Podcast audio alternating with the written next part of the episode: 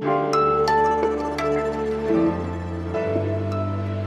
Auch an diesem Pfingstsonntag haben wir wieder eine Was jetzt Folge für Sie, die Sie vielleicht gerade beim Tomatenschneiden hören oder beim Blumengießen oder was Sie sonst so an diesem Pfingstsonntag so machen, vielleicht Ihren Pfingstochsen füttern, wer weiß.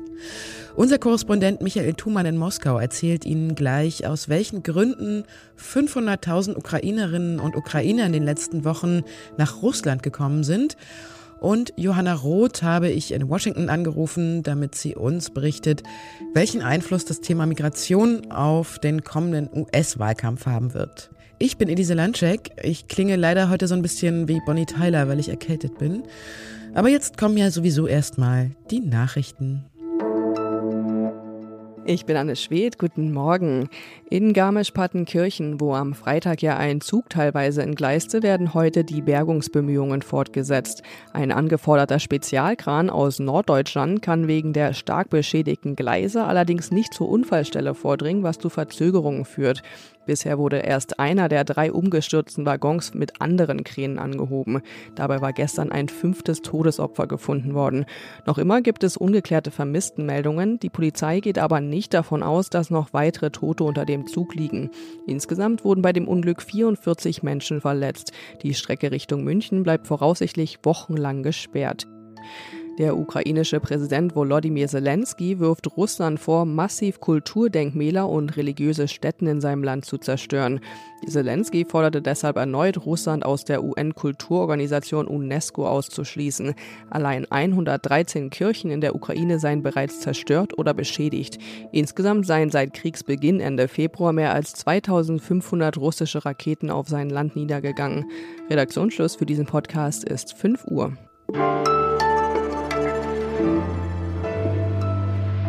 Etwa eine halbe Million Ukrainerinnen und Ukrainer sollen seit Kriegsbeginn auf der gegnerischen Seite, nämlich in Russland, angekommen sein.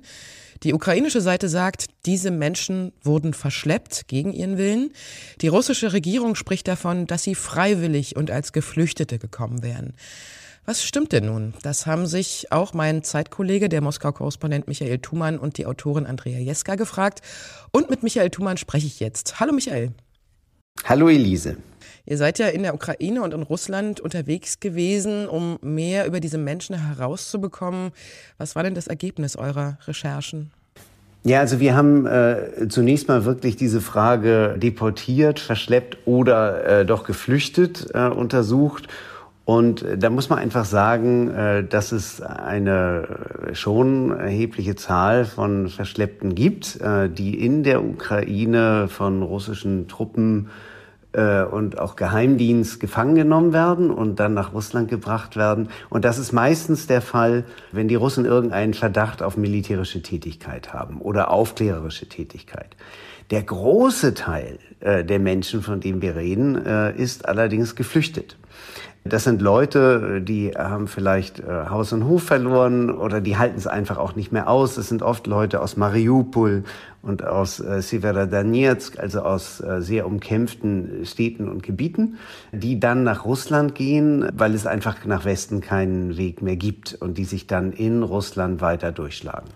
Ihr habt ja auch mit vielen Menschen gesprochen, auch über längere Zeit. Was kannst du Beispiele nennen? Was haben die Leute euch erzählt? Ja, vielleicht auch wieder von dem einen und dem anderen. Es gibt also Deportierte, zum Beispiel einen, den hat meine Kollegin Andrea Jeska in Kiew getroffen. Der hat halt äh, so ein bisschen, ja, um es gerade auszusagen, spioniert. Der hat einfach im Wald sich versteckt und hat geschaut, wo, wann kommen äh, russische Panzerwagen vorbeigefahren oder wann sieht man mal einen russischen Soldaten und hat das weitergegeben per Handy. Und dann haben die Russen ihn natürlich gleich geortet und dann halt eben nach Russland gebracht und dort verhört und offenbar auch misshandelt und wie er erzählt hat. So, ich habe wiederum in Russland, in Nordwestrussland in der Stadt Pskov, die waren dann dort in einem Filtrationslager. Da werden sie dann auf Herz und Nieren geprüft, gefragt. Und äh, dann äh, wühlen sie sich irgendwie durch Russland mit Zügen, äh, mit Taxis teilweise durch. Ähm, und die meisten versuchen aber auch wieder nach Westen zu kommen. Und deshalb ist einfach diese Stadt Pleskau und von dort nach Estland so wichtig als Route. Mhm. Wie seid ihr denn vorgegangen? War es schwierig, die Leute zu finden? Also ich kann mir vorstellen, gerade denjenigen, der verschleppt war in der Ukraine, dass er spricht, auch über seine Misshandlung, war vielleicht ein bisschen schwierig. Ich weiß nicht, wie es bei dir war bei deiner Recherche. Es war fast umgekehrt. Also Andrea Jeska hat diesen Mann dort getroffen und er ist ein Fahrer und deshalb ähm, hat er viel Publikumsverkehr und so war es dann auch möglich, ihn zu treffen nach ein paar Tipps. Und bei mir in Russland war es wahnsinnig schwierig, weil die Flüchtlinge möchten zunächst mal selber nicht sprechen. Und die Hilfsorganisationen, die ihnen helfen, das sind interessanterweise Russen, die sich um diese Ukrainer kümmern, ihnen teilweise Geld geben, ihnen sagen, wie kommt ihr weiter, ihnen über die Grenze helfen nach Estland. Die wollen alle nicht reden, weil sie alle Angst haben, dass sie irgendwie vom russischen Geheimdienst oder von den russischen Behörden in irgendeiner Form belästigt werden könnten. Und äh, deshalb äh, musste ich auch weit in die Provinz fahren, äh, weil die kommen natürlich auch durch Moskau, wo ich wohne. Aber hier redet überhaupt keiner und man kann dann auch im Bahnhof nicht jeden anreden und sagen, irgendwie sind Sie zufällig Flüchtling aus der Ukraine. Da kriegt man dann schon manchen bösen Spruch. So, und äh, die, die Hilfsorganisationen, wie gesagt, die heben am Telefon auch nicht ab, um auf Journalistenfragen zu antworten. Deshalb musste ich mich dieses Tricks bedienen, da am Bahnhof zu warten, weil ich wusste, da kommen sie an. Und das war für mich halt eben dann der Weg, als ich dann endlich mal so einen Haken dran hatte. Dann konnte ich mich von einem zum anderen weiterfragen und die Geschichte durchrecherchieren. Mhm. Danke dir für den Einblick in eure Arbeit, Michael. Sehr gerne, Elise.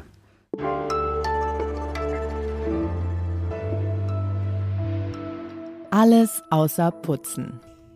Ich habe mal in meine Wetter-App geschaut. Wenn Sie gerade im Raum Dresden unterwegs sind, dann soll es morgen ja regnen.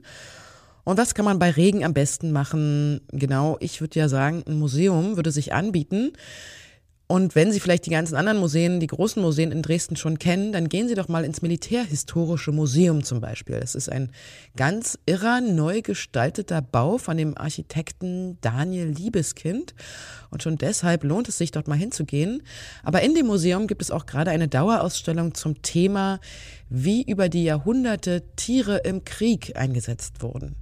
Dressierte Bienen zum Beispiel, die können Sprengstoff riechen und zeigen den an, indem sie ihre Rüssel ausstrecken.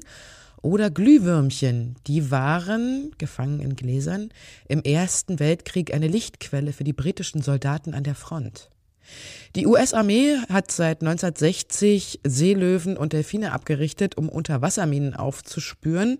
Und die Bundeswehr hat seit 1958 eine Tragtiereinheit, also Maulesel zum Beispiel, die das Equipment der Bundeswehr durch Bergregionen tragen können. Wenn Ihnen das alles aber auch schon wieder zu nah am Thema Krieg dran ist, dann können Sie auch einfach so nach Dresden fahren und zum Beispiel von der Innenstadt aus an der Elbe in Richtung der Brücke Blaues Wunder mal lang spazieren. Das ist für mich einer meiner Lieblingsorte in Deutschland, diese Strecke.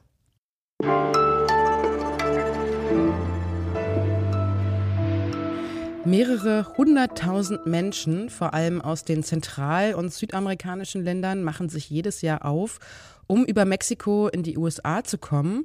Einige von ihnen könnten dort durchaus auch Asyl beantragen, aber der ehemalige US-amerikanische Präsident Donald Trump hatte 2020 offiziell wegen Corona das Asylrecht so verschärft, dass fast niemand mehr auf diesem Weg legal ins Land kam. Auch unter dem jetzigen Präsidenten Joe Biden ist es nicht viel einfacher geworden, einen Asylantrag zu stellen, denn die Gerichte haben es ihm bislang unmöglich gemacht, die Gesetze aus der Trump-Zeit wieder zurückzunehmen. Genau das hat Joe Biden aber vor, aber damit wächst auch wieder die Angst bei denjenigen, die dann eine ungebremste Einwanderung befürchten. Das Thema könnte Bidens Wahlkampf massiv mit beeinflussen und wir erinnern uns, die Wahl ist gar nicht mehr so lange hin, nämlich nur noch zwei Jahre. Und der Kontrahent der Demokraten um Biden könnte wieder Donald Trump heißen. Johanna Roth ist Zeitkorrespondentin in Washington und war für ihre Recherche am Zaun zwischen den USA und Mexiko unterwegs. Hallo Johanna. Hallo Elise. Erzähl mal, wie war das da vor Ort? Hast du viele Migrantinnen und Migranten dort gesehen? Was hast du erlebt? Ja, also ich war äh, an zwei Tagen da an dem Grenzzaun in Yuma, Arizona, also am südwestlichen Zipfel kann man sagen. Da war es tatsächlich so, dass ähm, quasi wirklich im Minutentakt immer kleinere Gruppen von Menschen über die Grenze kamen. Und über die Grenze heißt in dem Fall durch ein Loch im Zaun sozusagen. Tatsächlich hat ähm, dieser Grenzzaun äh, Lücken an der Stelle, weil ähm, die Grenze etwas unregelmäßig verläuft und der Kanal, der dahinter liegt, hinter diesem Zaun teilweise in den USA ist und ähm, die Bauern auf der US-Seite den Wasserzugang benötigen. Ähm, und so ist es dann relativ einfach für die Menschen, ähm, da einfach rüber zu laufen. Und tatsächlich ist es so, dass sie, dass das quasi ein illegaler Grenzübertritt ist, aber diejenigen, die das dort machen, die laufen dann in den seltensten Fällen irgendwie weg und verstecken sich in der Illegalität, sondern die warten dann an diesem Zaun, bis die Grenzpolizei kommt und bitten dann dort offiziell um Asyl. Das ist im Moment aber tatsächlich ziemlich schwierig, weil die sogenannte Title 42-Regelung, die die Trump-Regierung noch im März 2020, also zu Beginn der Pandemie, angestoßen hat, es den Behörden ermöglicht, Asylsuchende ohne reguläres Asylverfahren wieder abzuschieben, abzuweisen, mit Hinweis auf die öffentliche Gesundheit. Tatsächlich ist es aber, kann man schon sagen, de facto ein Instrument zur Migrationssteuerung geworden. Wie gespalten ist die Stimmung unter den US-Amerikanerinnen und Amerikanern? Sie ist schon sehr gespalten, würde ich sagen, weil das natürlich auch ein Thema ist, das sehr viel mit Emotionen behaftet ist und um das äh, auch viel Angst kreist und auch viel Angst gemacht wird, muss man sagen. Laut einer Umfrage finden äh, 55 Prozent der US-Amerikanerinnen die gegenwärtige Regelung gut und wollen sie nicht zeitnah aufheben lassen. 45 Prozent dagegen wollen sie aufheben lassen.